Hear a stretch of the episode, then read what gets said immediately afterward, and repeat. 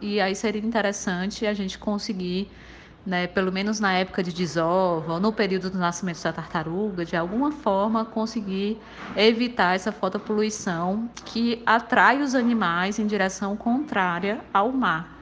Então, esses animais acabam indo em direção contrária, em direção à iluminação artificial, nunca chegando ao mar e aí sofrendo atropelamentos, ressecamentos, predação. E isso pode acabar perdendo uma ninhada inteira de filhotes, que é cerca de é, 120 filhotes por ninhada.